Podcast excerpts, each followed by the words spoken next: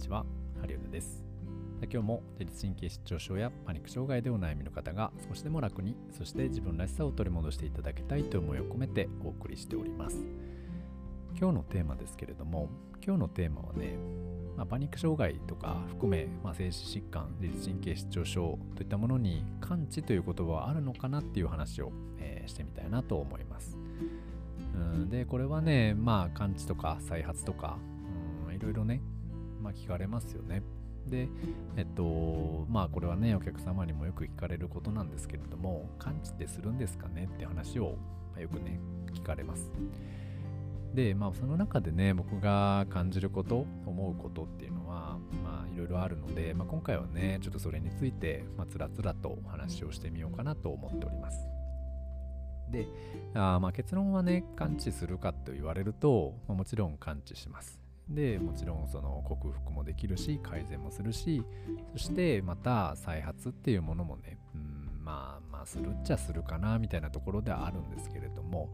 僕が思うその感知とかあの再発っていうものは、まあ、なんかそこまで重要ではなくて、うんその人の、まあ、体質だったり体調だったり体の状況とかによって、うん、なんかねそのキャパがあってねこれを超えこれよりその欠点を取らない限りは、うん、その調子悪くならないみたいな感じ。でその状態が悪くなって、まあ、これ以下になっちゃうとそういうまた不安感とかそわそわ感とかがむくむくとこうね出てくる、まあただそういう感じなんじゃないかなって思ったりしております。なので、まあ、自律神経がやられがちなね、まあ、体質だったり性質だったりその人の感覚だったりもあるから、まあ、病気を治す病気そのものっていうものが、まあ、なんかこのなんかねある日突然自分の外からやってきてでそれが自分の体に入り込んでねで自分は、全く問題ないのにこの病気というものが自分の中で悪さをしていてでその病気が治れば病気のこのこれさえ出ていてくれたら私は全く問題ないのにって思いがちじゃないですか。なのでその感覚でいくとねどうしても病気が、うん、感知した。とか再発したっていう感覚になるんじゃないかなと思います。で要はその病気というね外から入ってきた異物が出ていってくれたら感知だし完全に出ていってくれたら感知だしでまたなんか入ってきたら再発っていう感覚になると思うんですけどこのうん、まあ、これはね、まあウイルスとかだとそういう感覚になりますね細菌とかウイルスとか、まあ、そういったものが自分の中に入ってきてでそこで風邪を起こしたりその不調が出てねでそういう病気だとあ、まあ、そういう公式っていうのはある程度成り立つのかもしれませんが、まあ、ことね自律神経とかメンタルとかあに関して言えば、まあ、なかなか外だけの問題ではなくてねやっぱ自分の中にあるもともと持っているもの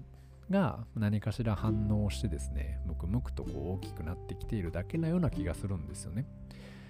なので、まあ、その自分の中に本来もうすでに持っているものがうんなんかね出てなかったら別にって感じだしそれが対処しきれなくなるとまたしんどくなるっていう感じなのでうんだからまあこう感知とか再発とかにこだわらずに自分の体調を管理してで自分のうんその人間性っていうんですかね性格とか考え方とかそういったものを整えていく。でまあ人間性をこう成長させていくというかもっとねこうより豊かなというか人になってもらえると、まあ勝手にその、うん、不調とかはなくなるしでも体的にはあんまり強くはないので、まあ、無理するとまたなんかそわそわしたりねまた出てきやすい状態ではあるよねとは思います。はい。なので、まあ、僕もねこれは中学高校専門学生の時ずっと自律神経やられていて、まあ、今思い返せばね今思い返せば精神疾患っぽい感じだったりねあとは自律神経失調症だったりとか、まあ、いろんな名前つくとは思うんですけど当時はね僕はそういうその病気であるという自覚が全くなくてですね、まあ、どっかで言うとうんなんか性格が悪い性格が悪いとかね、あとは、何でしょうね。なんかその自分の考え方が悪いとか、なんでこんなに元気ないんだろうとか、疲れ切ってることに対する嫌気だったり、なんかそういったものでね、結構悩んでいたんですよね。だからこの、この性格なんとか直せないかなとか、この、こいつまでこんなうだうだやってんだろうなとか、いつまでこう怖がってんだろうなとか、なんかずっとこのままこれから先も不安を感じて生きていくのかなとか、なんか人目を気にしてずっとこのまま生きていくのかなみたいなことをずっと考えてたんですよね。だからそれがまあ今となっては構想している感じというか、って思うんですけど、まあ、これがもし自分がですね、まあ、これうつ病で自律神経失調症でっていうその病名を自分の中で持っていてでその病気というものをとにかく排除しようって頑張っていたとしたらなんかもっとね長引いてたんじゃないかなって思うしでしかももっと、ん、なんか自分がもっと変わろうとしないっていうかその病気のせいにしちゃうっていうかねやってたんじゃないかななんて思ったりします。なのでね。まあ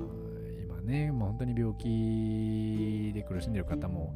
たくさんねおられるし、まあ、こういうこういうの言うとねなんかこういや結局私が悪いんですかっていうようなあ感じにね取られてしまうかもしれないんですけれどもまあなんかね僕が言いたいことは頑張ることをやめてね、ま、自分の特性というか体質としてうまく付き合っていく。で自分はどうすれば、うん、調子が悪くなるのか？自分はどうすれば逆に調子が良くなるのか？自分がどうすれば機嫌が悪くなるのか？どうすれば機嫌が良くなるのか？でなんでそれは機嫌が悪くなるのか？機嫌が良くなるのか？もう一歩踏み込んでみて。例えば人によく思われたいって思ってんじゃないかとか。自分はうんこう扱われるべき人間だって思ってんじゃないかとか。なんかいろいろねあったりするんですよ。もっと深い深いね。ところ行くとね。で結構その私が私はこういうはずなのにとかこんなことされたかわいそうな人なのにとかっていうそういったまあ、うん、なんかねどっかこう攻撃性がある部分があったりね、まあ、そういったものもあったりするので、まあ、その辺を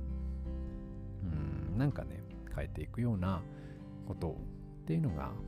まあ、もっとね人生よりよく過ごせるための秘訣かななんて思ったりします。なので、まあ、再発とか、うん、克服とか改善とかね、まあ、もあるんですけど、まあ、もう一個ね、その先にあるものっていうのを見てほしいなと思ったりします。はい。というわけで、ね、まあ、今日は、まあ、何の話かっていう感じですけれども、何かの参考になれば嬉しいです。というわけで、今日はこの辺にしたいと思います。ありがとうございました。失礼します。